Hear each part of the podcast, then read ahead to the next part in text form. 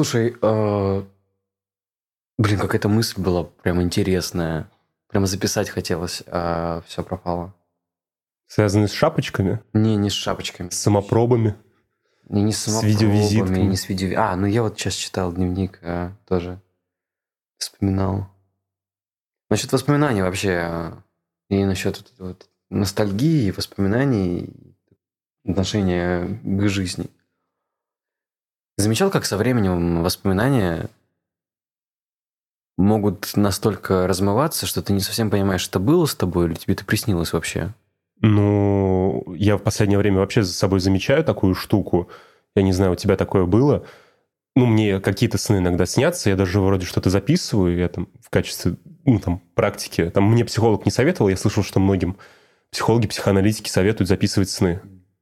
Вот, потому что я якобы подсознанка, там все внутри вот кроется, все в снах, все в снах. А я начал записывать сны какие-то, и что удивительно, когда начал записывать сны, мне больше снов начало сниться, в принципе. Да. Хотя обычно мне сны там снятся, ну дай бог, в три месяца. Ну, они там вроде как постоянно снятся, но запоминаешь ты, дай бог, что-нибудь раз в три месяца. Вот, и я что-то записывал, записывал, потом перестал, но какие-то сны помнил.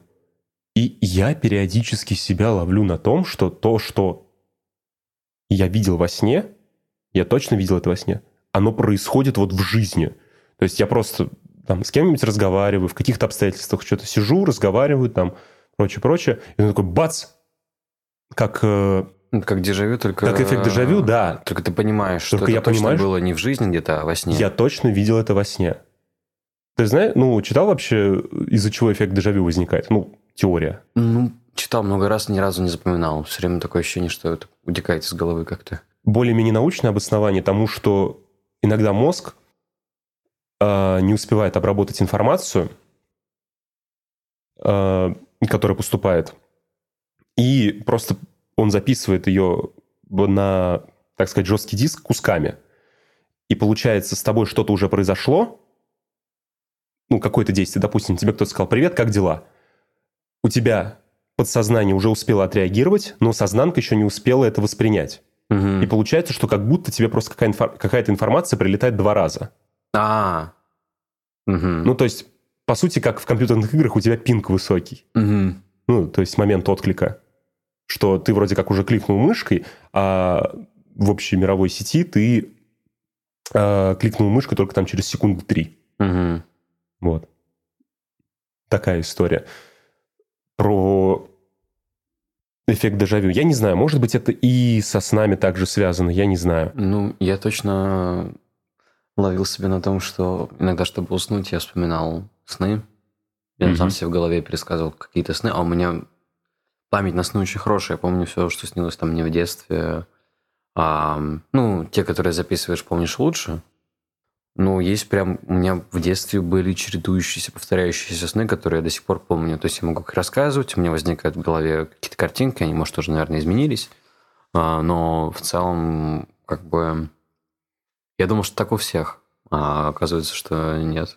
Что вообще редко запоминаются и редко видят. Нет, вообще это... Ну, понятно, что это вообще отдельная тема для обсуждения, потому что то, как воспринимают люди сны, то, как люди видят сны по-разному абсолютно.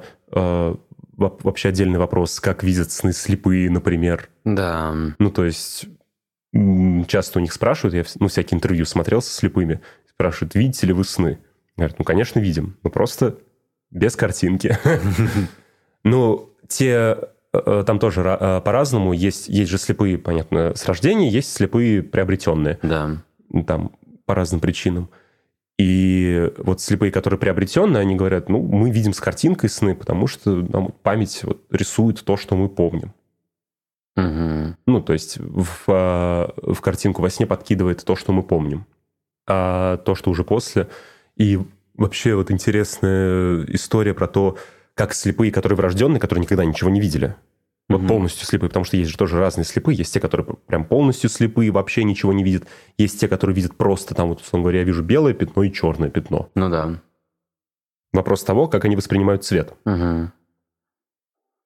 Ну, в каком-то интервью слепого видел, что нету просто нету концепции цвета. Вы говорите мне, что красное это горячее, а синий это холодное. Цвет не возникнет от этого, естественно. Ну да, это, это общая такая просто установка, потому что люди просто так договорились. Угу. Хотя, ну вот как, например, там, что мужское это синий цвет, женское это розовый цвет. Угу. Почему? Потому что мы просто вот так вот в большинстве там стран, в большинстве культур договорились.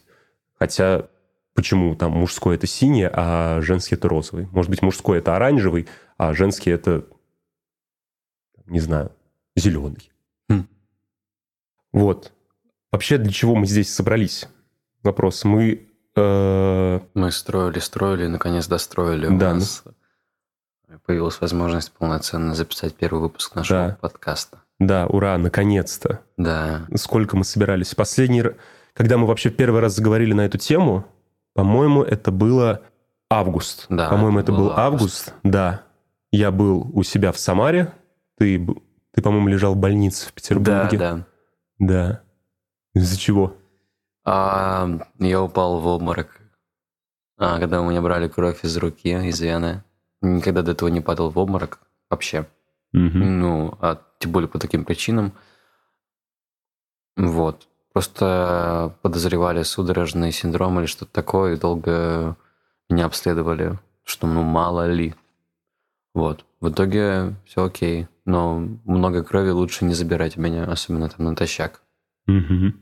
Впредь буду просить, чтобы меня брали лежа кровь или вообще там не брали из вены. Хотя это был сюрпризом для меня. Это же не... Вот обычно рассказываешь об этом, все говорят, а, это от вида крови, это нормально. Типа, мне тоже такое происходит. Но это не от вида крови. Это просто то, что, ну, видимо, есть какой-то предел, при котором меня вырубает. Интересный опыт, конечно. Валяться в обмороке. И в больнице вообще. Я долго сидел со своими мыслями. Вот. И- было интересно. Ты мне, ты мне позвонил.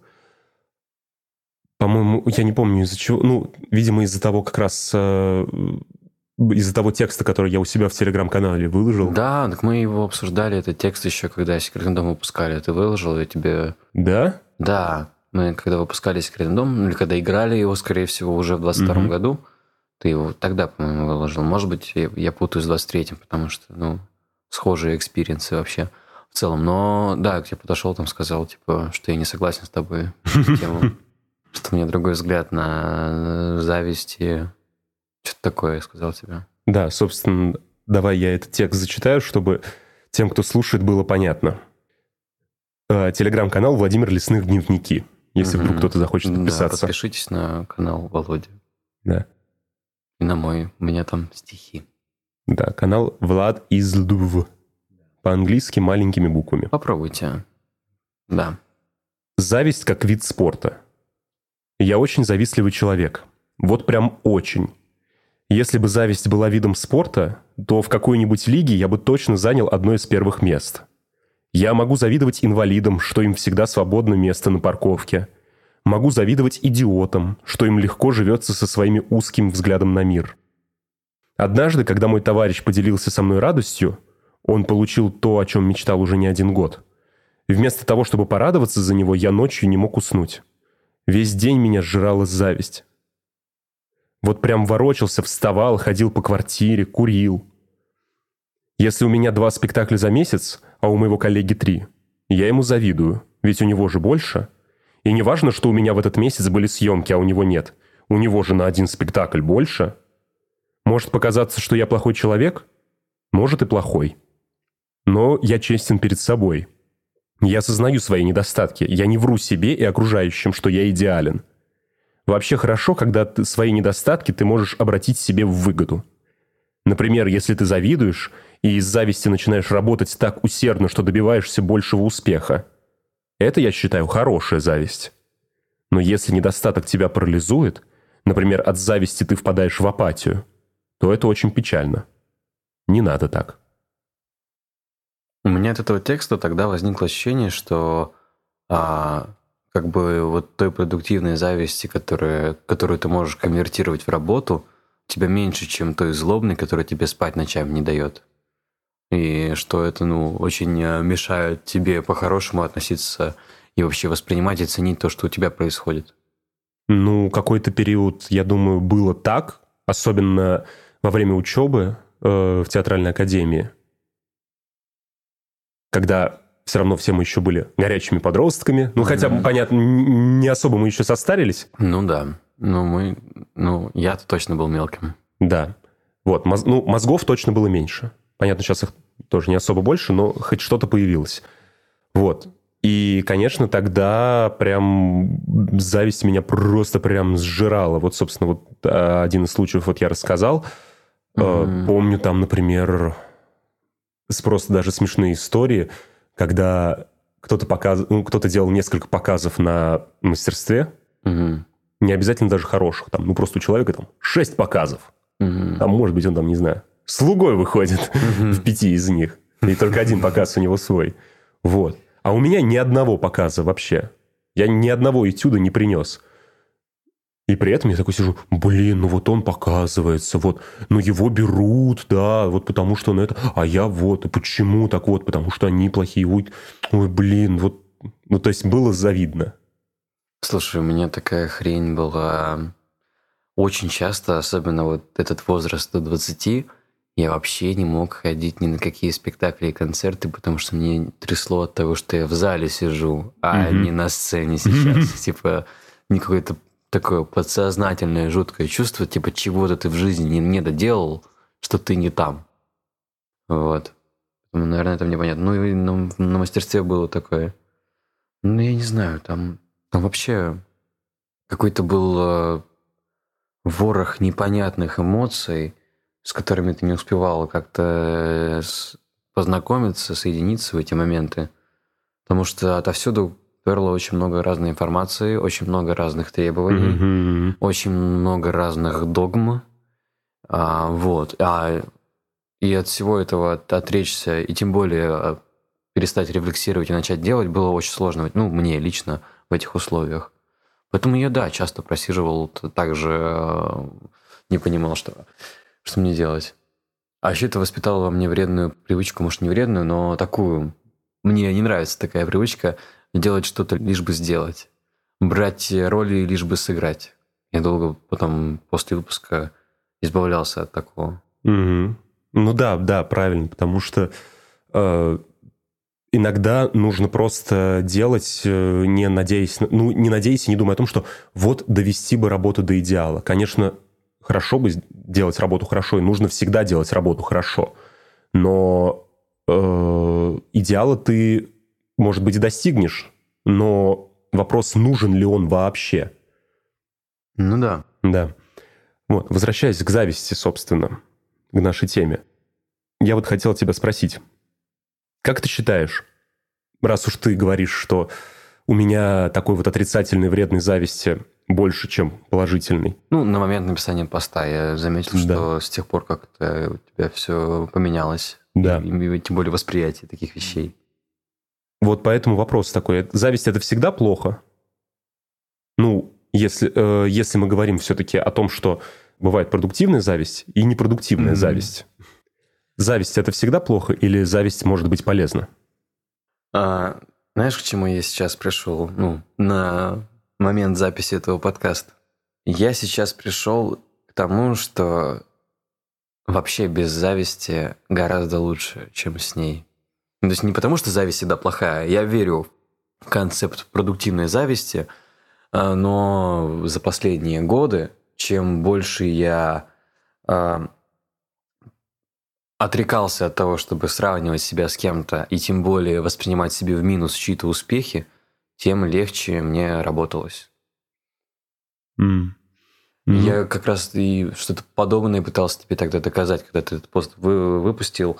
Э, так просто легче. Я не знаю, ну, я не нашел для себя каких-то э, продуктивных способов использовать э, эти эмоции, но я понял, что как-то, если чуть-чуть подразобраться и, пере, и перевести фокус э, на, не знаю, э, с других э, на себя и учесть то, что у каждого у каждого успешного человека есть свой уникальный путь и свои проблемы и переживания, которых, от которых ты даже не знаешь и не представишь никогда, так же, как и у тебя. Может, такие все многогранные, сложные.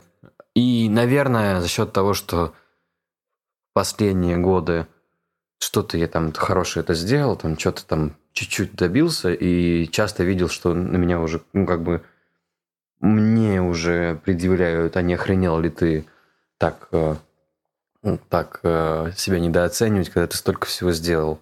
Может быть, из-за того, что мне чаще всего такое говорили, довольно часто, а, я как-то сместил фокус на себя. Если прочертить это как какую-то там диаграмму, если наконец-то позволять, ну не знаю, кому-то это легче дается. Мне вот было сложно просто оценивать, принимать там свои удачи, успехи. Но мне казалось, что тебе тяжелее дается. Потому что я помню моменты, когда вот я говорил там, типа, вот у меня там жопа, ты, ты говоришь всегда, но у меня-то жопа жопецкая, у меня жопа, жопа такая, у тебя-то еще нормальная жопа, но у меня там... Ну, типа, грубо говоря. То есть ты, ты прям перемещал фокус на то, что, учитывая то, что у тебя действительно были хорошие съемки тогда, учитывая, ну, ты, ты как бы, вот как раз то, что ты говорил, типа, если у человека три спектакля в месяц, а у меня два, но у меня, а у меня съемки у меня нет. Вот, у него же на один больше. Угу. Вот, мне казалось это абсурдным. Я почему-то в какой-то момент научился оставлять, типа, при себе свои заслуги и, ну, не пугаться их и не переоценивать. Поэтому я считаю, что действительно просто без зависти хорошо. Я не думаю, что это так просто, но нет, это сейчас так не волнует. Хотя иногда цепляет. Недавно спросили, почему ты не в слове пацана? Ну, типа, каждый раз, когда выходит какой-то хит, спрашивают, почему ты не в нем. В смысле, кто-то из знакомых? Ну, кто-то из, из нетеатральных сфер, да, знакомых, там, кто-то около знакомых какой-то компании, там. Ай. Вот.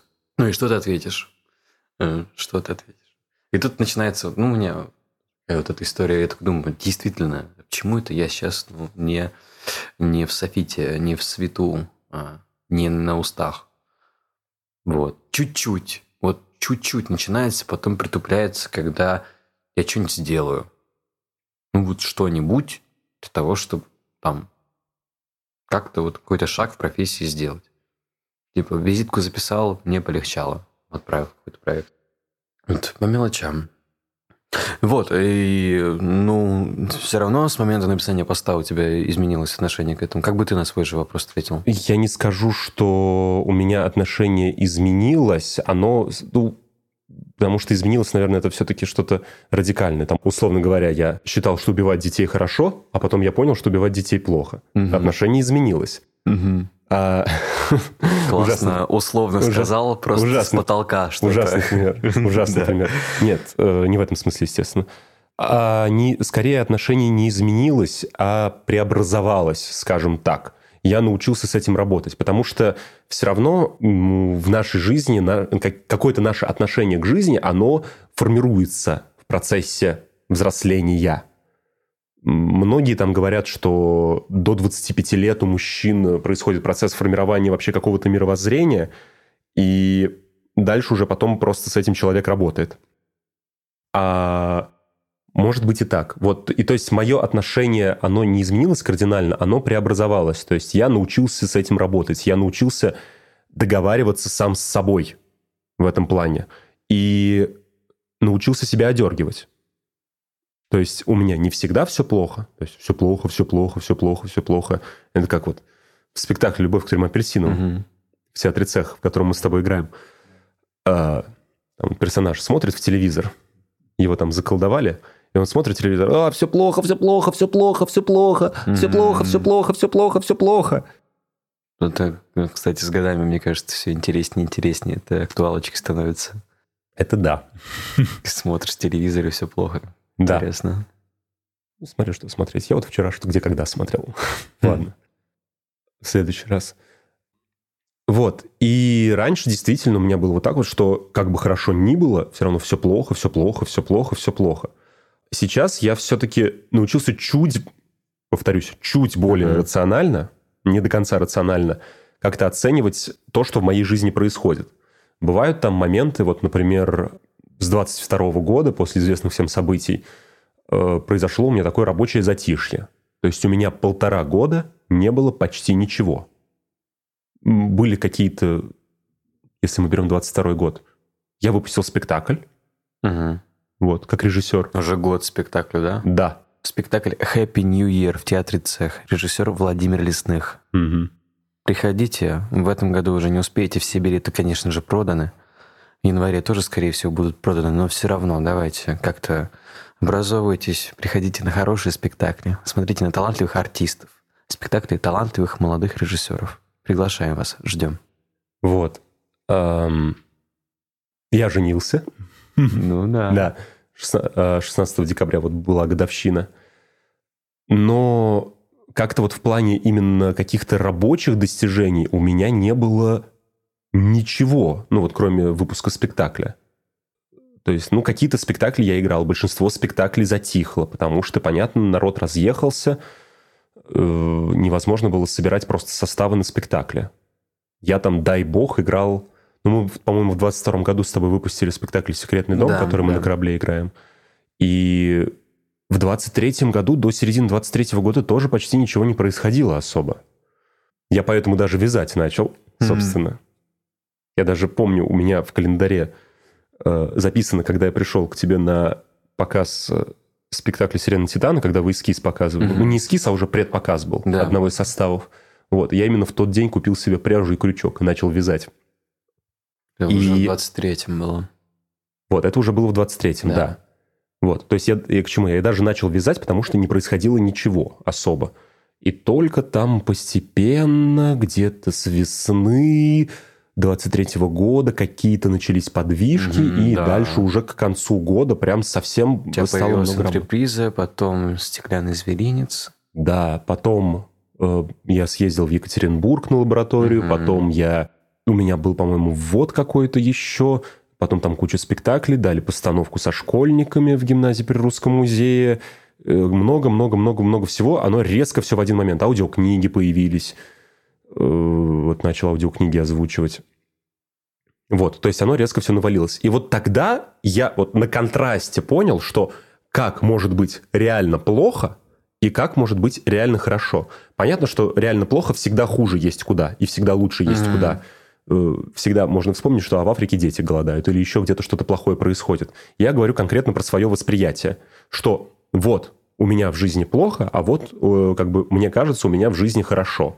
На вот этом сравнении, вот на этом контрасте я и понял, что надо относиться к своей жизни рационально. И надо оценивать э, то, что у тебя происходит, рационально.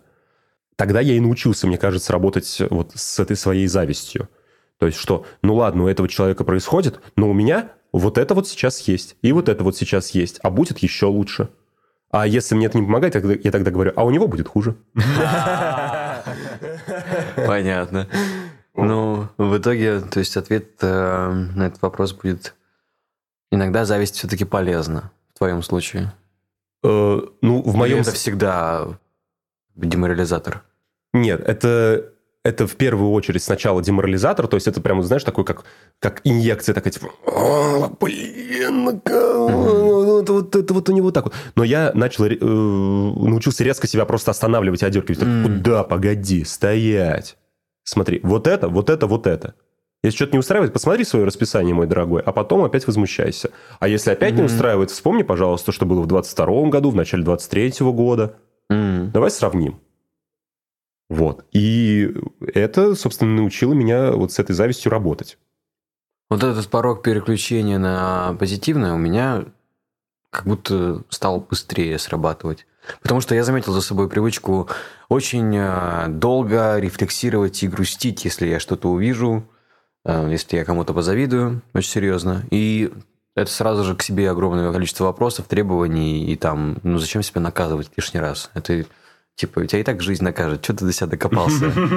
Э, Вот. И какой-то позитивный майндсет возникает. Но иногда действительно это еще зависит от того, ну, если ты в периоде, когда ты на плаву, тебе просто не до этого. А в периоде, когда ты, ну, что-то проспал весь день, что-то там, что-то пошел куда-то, что-то ничего не сделал, вот, вот в такие моменты максимально уязвим для таких вот э, инъекций, там, зависти или рефлексии или переживаний.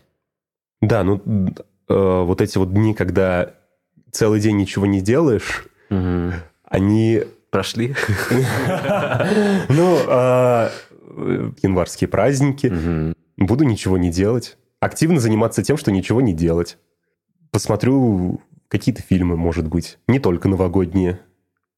У меня появился огромный список. Я скачал себе предложение задачи гугловское. Это не реклама, к сожалению, пока что. Если вы хотите купить у нас рекламу, пишите нам на почту. Почту, надеюсь, оставим где-нибудь в описании. Или ссылки на наши другие информационные потоки.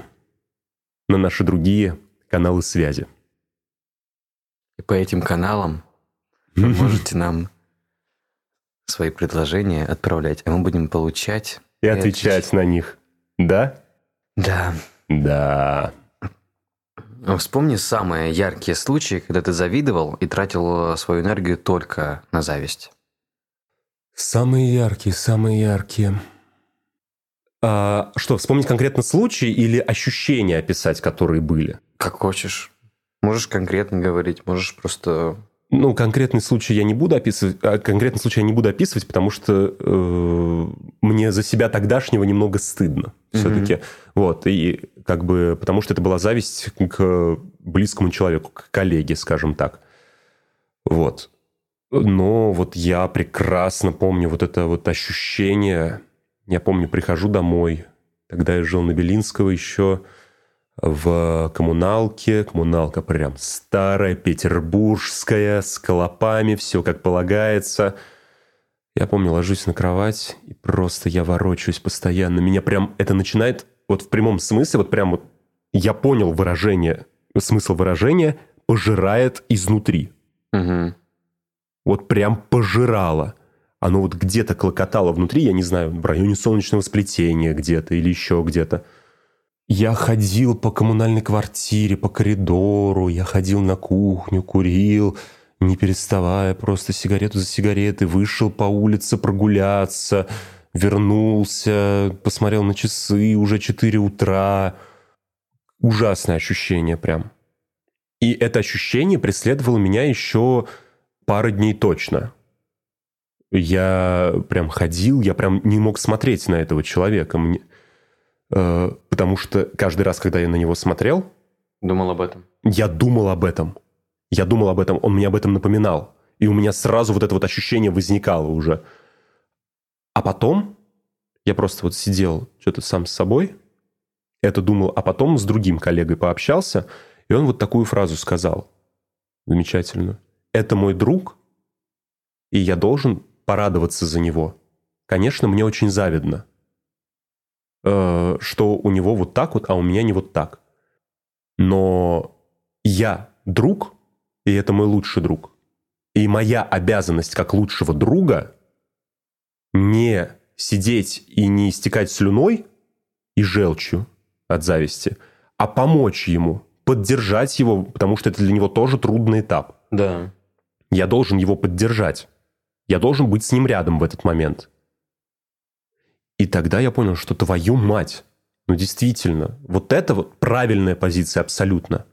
И вот этот вот разговор небольшой, он меня вот из этого ужасного состояния, собственно, и вывел. Я вспоминаю учебу и понимаю, что у меня вообще на самом деле был какой-то ворох э, ощущений подобных. Не знаю почему. Было много причин для зависти. А, я учился на платке, я завидовал всем бюджетникам. Mm. У нас был кружок а, платников, которые мы бомбились жутко. Каждый раз, когда кто-то на бюджете что-то не дорабатывал и не доделал, мы возникали просто невозможно. Вот, я просто, просто чувствовал, что я тоже в этом варился. Я завидовал тем, кто родился и вырос в Петербурге, потому что у них есть театральный контекст, они понимают, что их ждет в будущем, и у них как будто просто жизнь лучше складывается с каждым днем. Ты такой думаешь, ёб твою мать, не там нахуй родился. Или что-то такое. Какого-то конкретного случая не могу сказать. Но я помню, какой-то момент был, когда, когда мне, типа, обратили мое внимание, что там был какой-то вопрос, типа, ты что, завидуешь? И насколько, поскольку для меня самого это было в тайне, это мои ощущения – я сам не хотел признавать, что я завидую, эта конфронтация этим вопросом меня вообще выбила из колеи. Вот, ну, какой-то конкретный такие, чтобы... Не знаю, у меня почему-то всегда это выходит э, в какую-то историю, какое-то самокопание, типа, от чего я такого не доделал, не досделал в жизни. Да, да, да. То чтобы, же самое. Чтобы быть в этом положении. Ну, вопрос, вопрос все равно того, как ты с этим работаешь. Угу. Потому что, видишь, э, ты рассказал, как у тебя э, вот это вот восприятие зависти работает. У меня работает оно по-другому, так, более агрессивно, скажем так. Угу. И вопрос того, как с этим, ну, не знаю, бороться, работать с этим. Ну, слово «бороться», конечно, такое, не знаю, имеет ли смысл бороться с этим. Потому что, ну вот, э, если я вот боролся с э, своей завистью напрямую, вот как бы просто типа, все, не завидую, не завидую, не завидую, не завидую, ну, не работало у меня. Надо как-то вот... У меня это во всяком случае работает, что я разговариваю сам с собой, и я сам с собой договариваюсь. Я сам себе объясняю каким-то образом, что, ну вот, например, про то, что в Петербурге вот люди родились. Я тоже, у меня был период небольшой, ну, не очень сильный, не очень сильный, потому что вот как, вот как раз поэтому. Потому что я сразу для себя сформулировал, что зачем завидовать тому, чего ты не можешь изменить. Ну да. Это просто данность. Это, как говорил Константин Сергеевич, исходные предлагаемые обстоятельства. И как наши мастера говорили. Ты с этим ничего поделать не можешь. Ты можешь только с этим жить. Это как определенный ресурс, который тебе дан или не дан. Угу. Работать с тем, что есть. И все равно как бы жизнь тебе э, дает какие-то исходные ресурсы, например, там, ты пошел там в родителей, э, чем-то, внешностью, голосом, красивый ты или некрасивый, mm тощий или толстый, или ты, например, у тебя есть предрасположенность к тому, чтобы накачаться, или ты постоянно дрыщ, а, где ты родился, mm родился ты в какой-нибудь деревне там, или ты родился в столице, или ты вообще родился там, в Дубаях, и все mm. у тебя пожизненно вообще всякие преференции, льготы, куч. Ну, опять же, да. Кто был вокруг тебя, когда ты вырос, какие книжки читал, кое-что. Вот. Это, конечно, уже те вещи, которые ты... Ну, контролируешь, но все равно есть вещи, когда ты ну, ты же не сразу с рождения уверен был, что пойдешь в РГС там в Питер поступать. Очевидно же, что в какой-то момент жизни у каждого он свой, у кого-то кто-то готовился довольно рано, кто-то в детстве там в кружки ходил, как минимум. Угу. Еще на этапе э, выбора там профессии, там этих профориентаций уже как-то более-менее стремился к, в общем, театру. Да, да, это тоже вот э, вопрос, ну, хотя я не знаю, сложно об этом судить, какой-то как раз вот этих исходных ресурсов, вот вопрос предрасположенности какой-то, что одни говорят, что у есть вот предрасположенность какая-то. Вот, например, я смотрел недавно какое-то интервью с Скоридзе, вот он говорит, типа, я считаю, таланта не существует. Есть вот у детей предрасположенность просто какая-то, что более гибкие, более пластичные, или лучше понимают, или, или нет предрасположенности. Но талант – это то, что нарабатывается. Mm. Вот, ну а таланте как бы уже в другой ну, раз. таланте, да. Вот, то есть это исходные ресурсы, которые у тебя есть. И, и с ними ты ничего поделать уже не можешь. Ты уже вот в этой точке. Нужно работать с тем, что у тебя есть и что ты можешь изменить. И вот как раз те вещи, которые в теории я мог бы изменить, ну, в теории, что вот я мог бы поступить там в государственный театр. Мог бы? Ну, в теории-то мог бы. По факту не поступил. Не знаю почему. Потому что э, сам не доработал, или потому что вот так сложились обстоятельства, или там, потому что, ах, вот они все плохие. Да, конечно, проще думать, но это детский сад как бы. Мы уже давно все не там. К сожалению, хочется на сон час. Кроватку. Я ненавидел сон час, я не любил спать днем. А кто любил сон час? Это была такой ошибкой вообще. Ну, типа, я, я когда был мелким, сейчас оф топ небольшой, а, был какой-то садик, где я там был, ну, старше остальных, типа мне 6 было, им всем по 5-4. А вот, ну, я не любил тихий час, и воспитательница давала мне книжку, я читал сказки всем остальным детсадовцам. Вот, вслух. Прикольно было время. Беззаботное. А, вот, то есть, э, как бы возвращаясь к теме, э, вот я в основном, вот моя зависть, она, как не знаю, направлена на то, что в теории я бы мог изменить в себе сам, наверное, или изменить в своей жизни. В теории. Мне кажется так. Я только сейчас вот это сформулировал на самом деле для себя. Что моя зависть направлена на то, что в теории в моей жизни могло бы быть другим, а. завися от меня. Ну, то есть, где ты не доработал? Наверное, да. А продолжается у тебя сейчас эти истории? Борешься ты как-то с завистью? Или там вообще завидуешь ли ты кому-либо сейчас, в данный момент времени? Да постоянно. Не, ну хорошо, не например, а давай изучим вопрос в корне вообще. Как это происходит сейчас? Не, ну в корне, чтобы изучить, э, изучить нам надо собирать исследования, я не знаю, проводить социологические опросы. Да просто расскажи, что ты чувствуешь. Эм... Как это влияет на твое поведение. именно на поведение. Мысли, понятно, что их может быть много. Но если ты проследишь, как это выражается в твоих действиях, это будет полезно. А, сейчас это скорее в моей жизни стало таким ненужным рудиментом. Потому что если, скажем, где-то вот предыдущие полгода первая половина-середина 23 года, это я мог это аккумулировать в какую-то положительную энергию. Ну, то есть, что вот, как я говорил, что я начинаю завидовать, я так, так, наоборот, я буду делать что-то лучше. Я, то есть, там, этот человек обалденно играет на сцене, я играю хуже. Блин, я сделаю так, что я буду играть круче него. Или как минимум не хуже. То есть я мог это аккумулировать в какую-то положительную энергию. Сейчас уже это для меня стало просто рудиментом, потому что я научился себя как-то мотивировать без вот этого вот триггера со стороны. То есть я могу себя замотивировать на работу не из того, что «а, я завидую кому-то», а просто потому что, ну, надо фигачить. Mm. И я фигачу. Там, чтобы мне нравилось, чтобы э, что-то получалось интересное, чтобы что-то новое узнать. И сейчас просто вот эта вот зависть такая вот моя, не знаю, токсичная, ну, обычно слово токсичное употребляют, когда это влияет на, на других. Mm, да нет, хотя, не, не обязательно. Не, хотя да, не обязательно. Вот, например, токсичная маскулинность вот есть. Угу. Ну что, типа такие чувачки ходят, шкафы такие. Вот. Ну, наверное, да, тогда можно назвать это токсичной завистью. Вот эта вот токсичная зависть, она перестала быть для меня нужной. Токсичная зависть – это масло масляное, мне кажется.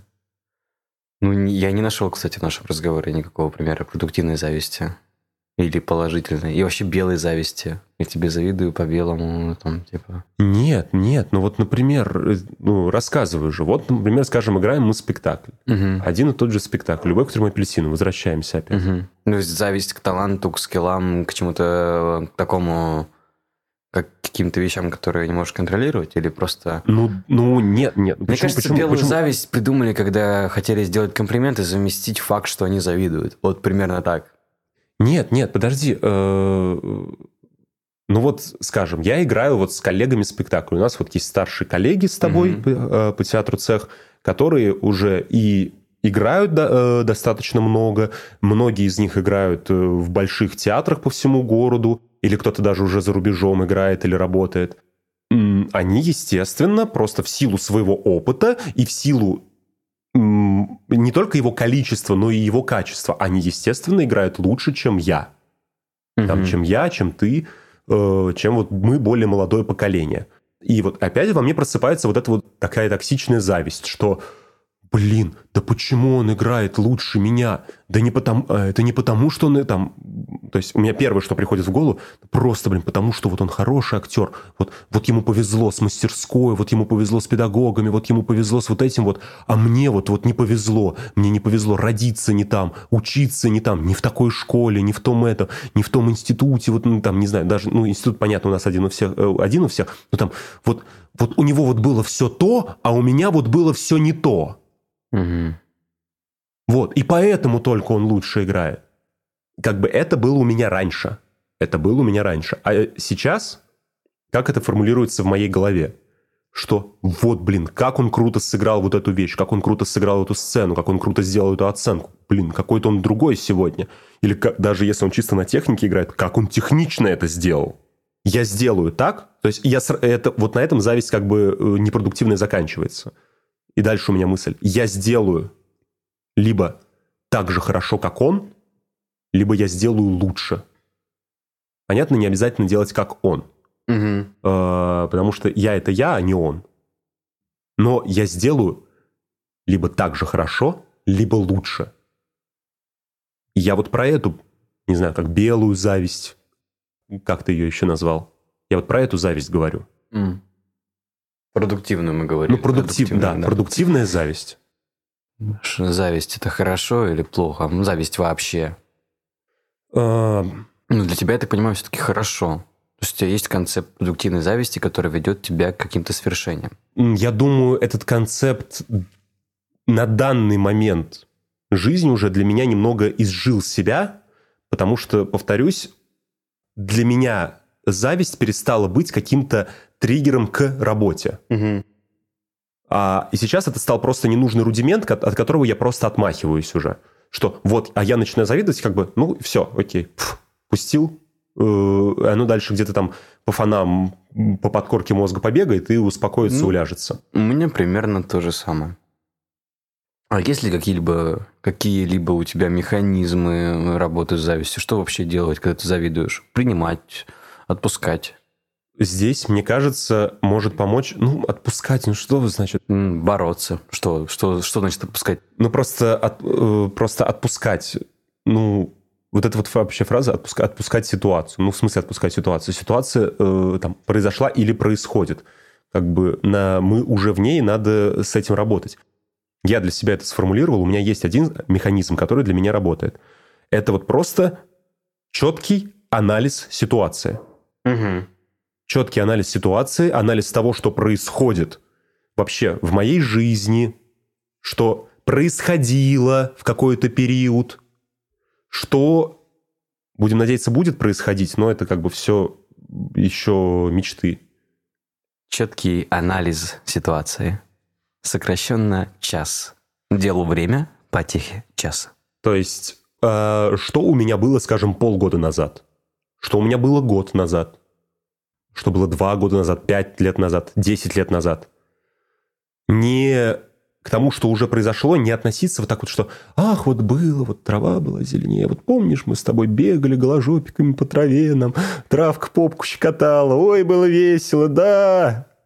А сейчас-то уже не то. Сейчас от сосуль уворачиваешься. От сосуль, от сосуль. Да. От сосуль, не от сосуль. Нет, а четкий просто анализ ситуации. Вот у тебя было вот это, вот это и вот это. Сейчас у тебя вот это, вот это и вот это. То, что у тебя э, сейчас, это хуже или лучше, чем то, что было? Если лучше, хорошо, значит, ты, наверное, движешься в правильном направлении. Что тогда э, завидовать э, кому-то? Потому что у тебя э, свое движение какое-то по жизни, у тебя свой путь максимально не похожий на чужие пути.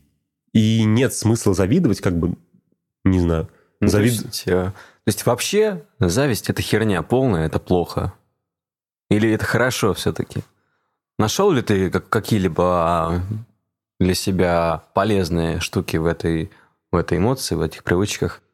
Сейчас мы как будто клоним к тому, что от зависти нужно избавиться, и она вообще бесполезна. Нет. Продуктивная а... зависть – это чушь. Понимаешь, нельзя просто сказать человеку э, «не завидуй». Ну да. Он не перестанет завидовать он не перестанет... Э, это как, э, не знаю, человеку с депрессией сказать, ну не грусти. Ну грусти, ну что ты, ну иди поработай. Не грусти, чего ты грустишь?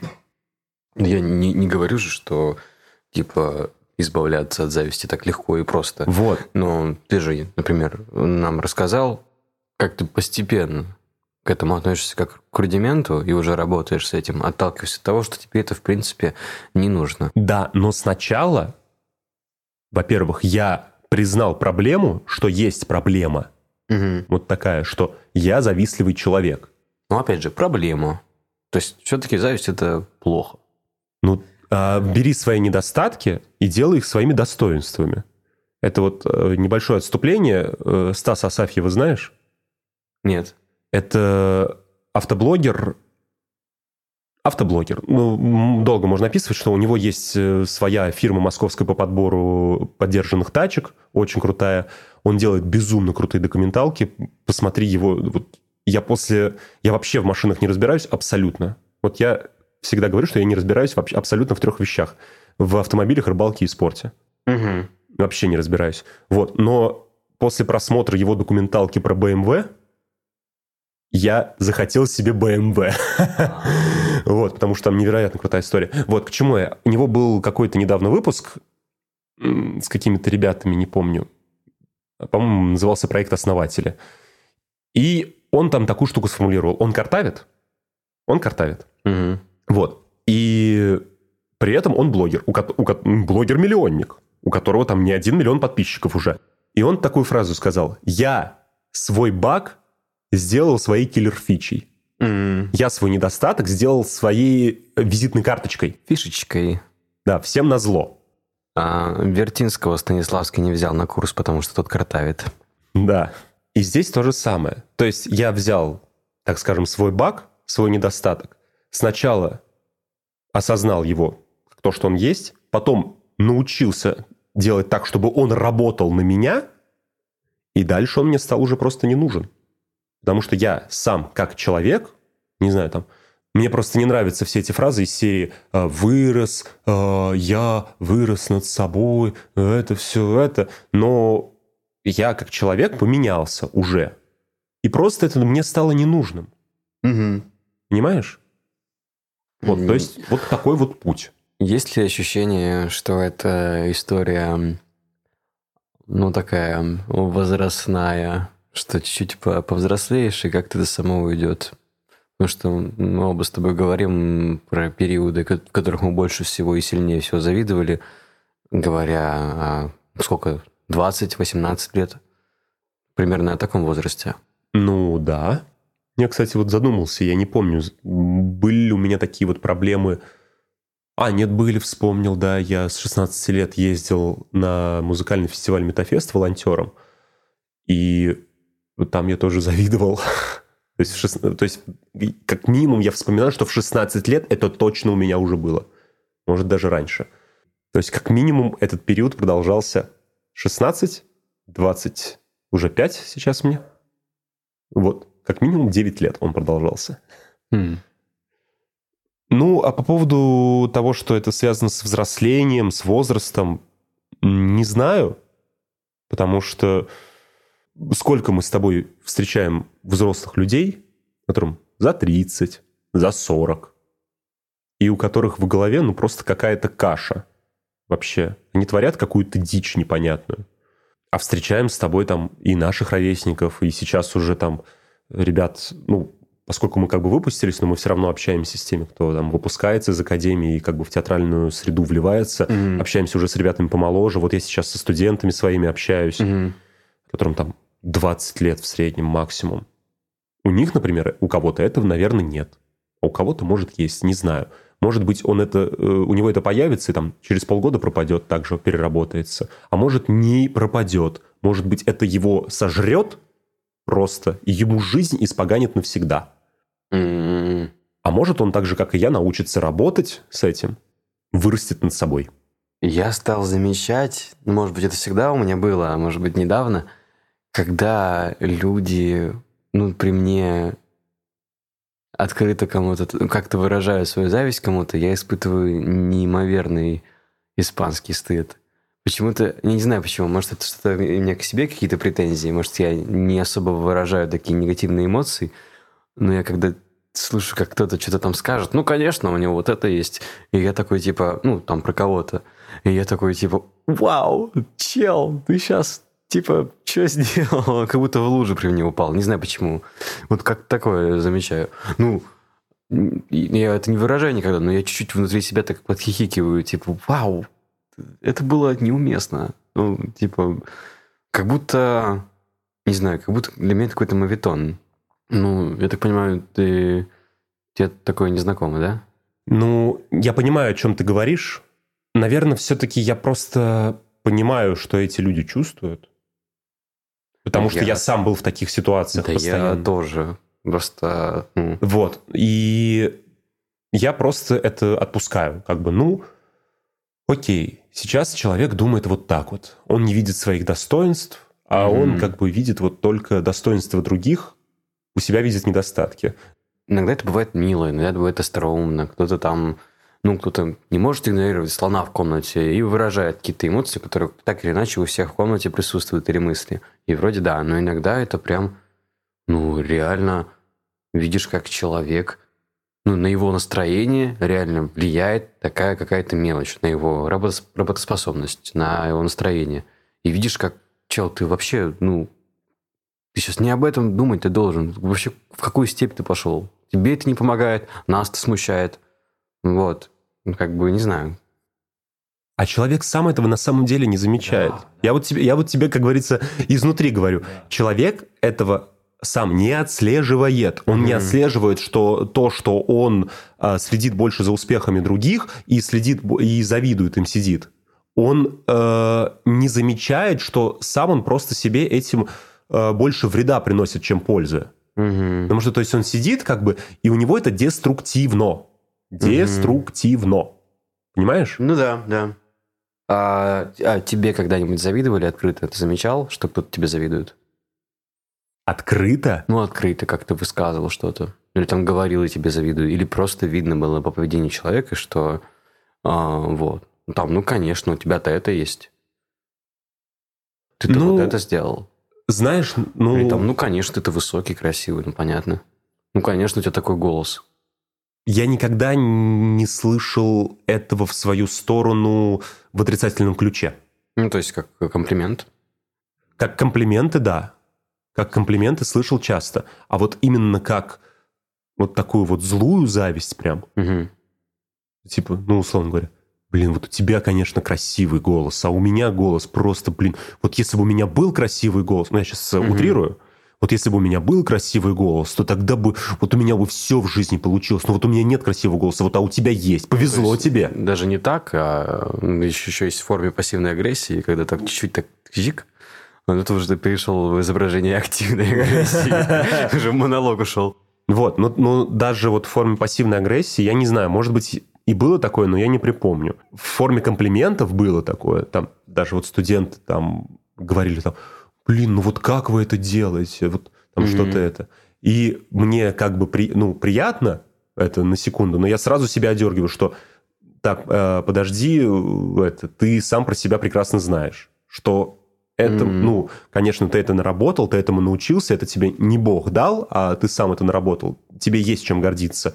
Но не возгордись потому что ты себя сейчас сам закопаешь. А, часто себя одергиваешь насчет гордости и самомнения? Есть у тебя такое, что очень страшно а, оказаться в этой позиции? Знаешь, у меня это стало чаще проявляться, ну вот именно одергивание, я стал чаще себя одергивать, когда начал преподавать. Mm-hmm.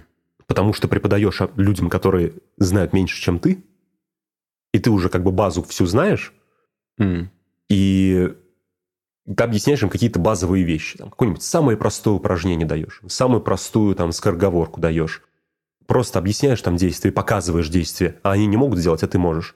Вот. И они там типа, блин, ну вот как вы это делаете? Угу. Вот тут очень легко возгордиться. Вот прям вот, вот прям я, бывает, там иду с занятий и чувствую, что, ё-моё, прям вот прям подступает, подступает, какой я молодец, ты прям вот какой я молодец. Как говорил мой тренер по тэквондо, а, лучше быть слабым среди сильных, чем сильным среди слабых. Я помню, меня переводили в старшую группу тогда, я так боялся получить от старшаков. Получил? Конечно, очень много. Каждый, каждый вторник и четверг ездил, получал. Было интересное время. Угу. Да. Ну, э, возвращаясь к тому, что вот завидовали ли мне, в форме пассивной или активной агрессии злостно не припомню. Вот активно, ну, вот активно, но вот как-то вот по-доброму, что как вы это делаете, там вот студенты, например, или там, ну, зрители, ну, и ты сам такой слышишь, что как вы играете? Как вы играете? Просто вы не играете, вы живете. А ты такой, да ё-моё, ну я просто вышел, как бы здесь, э, здесь моргнул, здесь э, рукой двинул, а их восхищает. А у тебя такое вот было, что вот тебе, ну про, просто ты вот спросил, и ты прям даже как такой пример вроде как из головы привел, но такое ощущение, что у тебя такое было. Я что-то такое замечаю со стороны людей. Как будто не знаю, как это объяснить, но местами а, что-то впрыгивает. Какие, да, какие-то мелкие штуки, вроде не, незаметные, но я больше замечаю, знаешь, как, как когда кому-то, когда кому-то завидуют сильно высказывают. Не знаю. Просто комплимент это одно, комплимент это все-таки другая история. Не во всех комплиментах есть элемент зависти, на самом деле. Ну, явно не во всех. Ну, это я согласен, да. Есть э, совершенно... Когда это комплимент, чаще всего это все-таки искреннее какое-то восхищение. Там редко встретишь человека, который ну, с примесью какой-то желчи это добавляет. Сейчас возникает такое ощущение, постепенно, когда набираешь опыта и чего-то, что-то начинаешь делать, что, ну, типа, ты как будто вот сейчас перейдешь, допустим, в старшую группу тхэквондо, вот, и да как, каким-то образом. И как будто это ставят, как бы замечают. Не знаю, как это объяснить. А, но мне часто говорят что-то примерно, как, что я могу перевести как «А ты не охренел ли?» «А ты не охренел ли а, там переживать на эти темы? А ты не охренел ли там Типа ты свои там 25-22, что-то там, а, вот сейчас уже делаешь крутые вещи, спектакли, я в твои годы вообще ни хера подобного не делал, а ты еще, а ты еще и выпендриваешься. Ну, примерно вот такие штуки. Как бы. Я понимаю, э, чего это исходит. Это как не то, что зависть, а просто ну, я же все время ною. Я довольно часто ною насчет себя. А мне некому поныть. У меня нет никого, кто... Mm-hmm. Только к тебе могу поныть, кто оказывается в равном положении. Все как бы в другом положении, в другом возрасте. В старшей группе тэквондо. Да. И, конечно, они как бы смотрят на это как, ой, господи, нашел проблему вообще. Вот. И начинается, я в твои годы вообще там это, вообще не думай об этом. Вот. Скорее другая тема, это не к теме зависти. Мне кажется. Ну, наверное, да. Хотя не знаю. Ну, замечал... Кажется, что, косые взгляды? Не, не косые взгляды, а как менялось отношение ко мне людей не из профессии, а просто там из моего родного города. Например? Ну, например, вот был у нас э, с Русей товарищ. Руси а, это... Руси это мой лучший друг, Руслан. Короче, мы перестали с ним как-то общаться. У нас была причина для того, чтобы... У меня была причина больше с ним не общаться, потому что он серьезно поставил моего друга, Руслана, соответственно. Ну и в какой-то момент мне пришлось ему как бы сказать, что все, чел, я с тобой больше дел иметь не хочу. Ты поступил некрасиво, и я тебе не позволю как бы просто так с этим жить и делать вид, что все хорошо. И он мне выкатил, ну, просто огромное полотнище сообщений – ну, как бы текста о том, какой я стал, кем ты стал, как в треке Оксимирона, типа, как mm-hmm. ты, какой я там, типа, вот ты у себя там в Питере снимаешься, говнюк такой, па-па-па, театралка, вот там, а он когда-то тоже там с нами в театралке занимался и был вполне такой хороший творческий чел. В общем, он прям накатил говна такого. И, ну, и с примесью того, что ты вообще, мол, Влад, давно мне сам не писал и забыл нас, и все такое. И там, не забывай свои корни, помни, есть вещи на порядок выше, слышишь, и вот, короче, много навертел. Вот. Ну, это такой. Ну, это такой пример. Какая грязь, ужас просто. Ну да. Ужасные вещи рассказываешь. Да, но я как бы это так все чуть запереживал там с кем-то, с коллегой по съемкам. Он спросил, ничего, загрузился, я ему рассказал, он говорит, все херня, забей. А вот я это успокоил, но как будто чел держал себе довольно долго на меня какую-то обиду, злобу и ту же зависть. И вот нашел момент, чтобы все выплеснуть. В общем, а, для меня это было как бы... Я даже не подозревал, что это есть. И вот с, этой, с этого момента я начал как бы понимать, что это возможно. Ну, просто возможно, потому что, ну, какой э, складывается образ меня в глазах у тех, кто остался в моем родном городе. Или там моих, у тех, с кем я дружил. Они же всю информацию обо мне получают из Инстаграма, в котором я, ну, очень классный, успешный, вот вам афиша и так далее. Угу. Вот. А общаемся мы все реже. Соответственно, ну, это, это нормально. В жизни так происходит, что люди реже общаются. Пути расходятся, новые дела, новые перспективы. Это у всех так. Но когда ты уезжаешь в другой город, и там остаешься, и оттуда только проекции прекрасного, успешного тебя через фотосессии, фотографии, даже съемки, там, спектакли, а, возникает как бы такая история. И я как бы не особо с этим сталкивался до этого, и даже не думал, что это есть. А вот там меня как бы триггернуло, и какие-то такие пассивно-агрессивные замечания и тексты уже возникали. Слава богу, мне повезло, и в моей жизни такого не было. Ну, или я не помню. С прекрасными проекциями себя через социальные сети на, не знаю, бывших друзей, э, знакомых, одноклассников, э, просто людей, с которыми ты общался. Это, ну, есть. Я вот даже помню, по-моему, летом я приезжал домой в Самару, и я иду Э, захожу там в новое пространство, там начали строить пространство, как в Петербурге, э, этажи, и там Цифербург был в свое время, или там Бергольд-центр. Вот в Самаре тоже начали делать пространство, но гораздо лучше. А, не об этом. А, вот, и захожу в одно из таких пространств с двумя друзьями, и там подходит такой чувак, типа, ну, привет. Я, я не понимаю, кто это ну, привет. А он ко мне, общается, ко мне обращается так, как будто прям знает меня. Ну, чё, как дела? Я такой, ну, нормально. Он такой, ты меня не помнишь? Я такой, честно, нет. Говорит, а я вот такой-то, такой-то, мы на класс младше учился. Такой, а, точно, я вспомнил, что мы э, с ним, у нас была небольшая компания, в которой мы ходили на переменах э, пить чай за 2 рубля в столовой и э, там обсуждать всякое-всякое разное. Там вообще вообще все. Про экономику, про ножи, про компьютеры, про... Там, ну, политику тогда еще, слава богу, не обсуждали. Э, там, про, там, не знаю, какие-то еще, про фильмы, которые посмотрели и прочее. Вот. И то есть вот он тоже был в той компании, и я такой, а, да, да, да, все, вспомнил. Он говорит, ну что, как у тебя дела? Видел, снимаешься? При том, что я повторюсь, в 22 году я не снимался от слова совсем. Было там, ну... Ну, это опять же воспринимается так. Что-то да, же то есть в 22 году было на за экране весь, Да, за весь год было меньше съемочных, чем за предыдущие полгода. Понятно почему. Вот.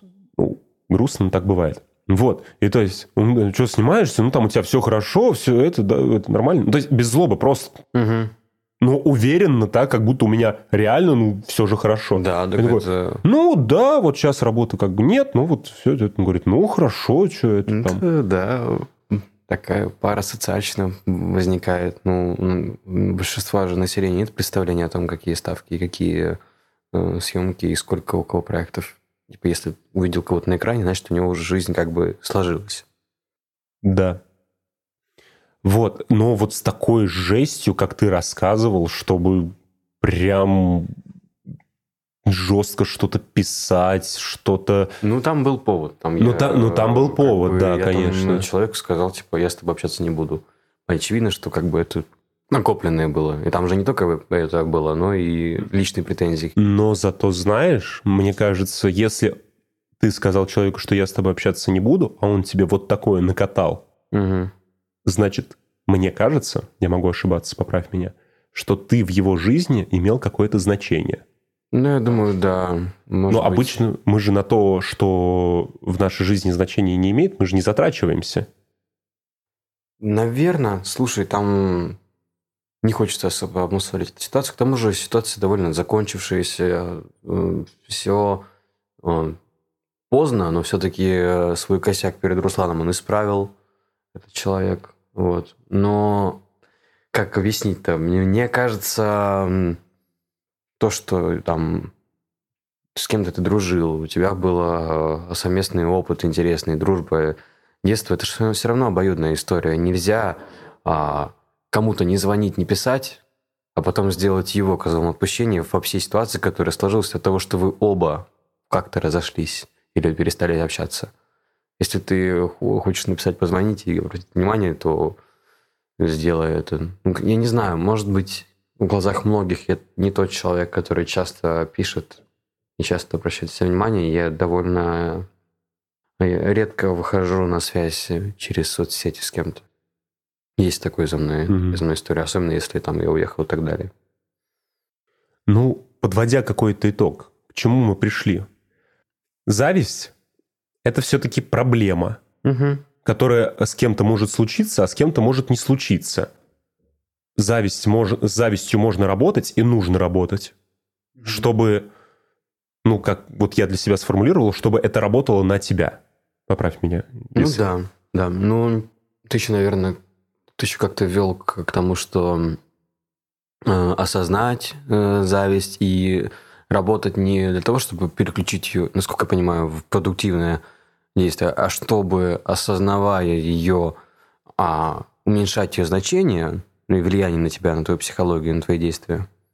Ну, не то, что я именно это целево для себя ставил как конечную цель, что угу. мне нужно избавиться от зависти. Нет, у меня именно вот целево у меня было, что нужно вот это ощущение зависти перекладывать в какое-то положительное русло. Угу. Ну, в положительное русло, имею в виду, для своей жизни. Продуктивное русло. Постепенно, само собой, это снизошло на нет. Мне кажется, это вполне отличный итог для этой беседы. Да. Спасибо. Спасибо вам, что были с нами. Да. Хотелось бы какой-то вывод, конечно, мораль Себастьяна, но я не могу его сформулировать. Мораль всей басни, что зависть – это проблема, с которой нужно работать. Если вы не будете работать, вас это сожрет, и вы будете писать длинные толстые телеги э, э, своим друзьям, которые переехали в Питер, своим бывшим друзьям. И все будет немножечко грустновато. Вот. Всем спасибо. Всего доброго.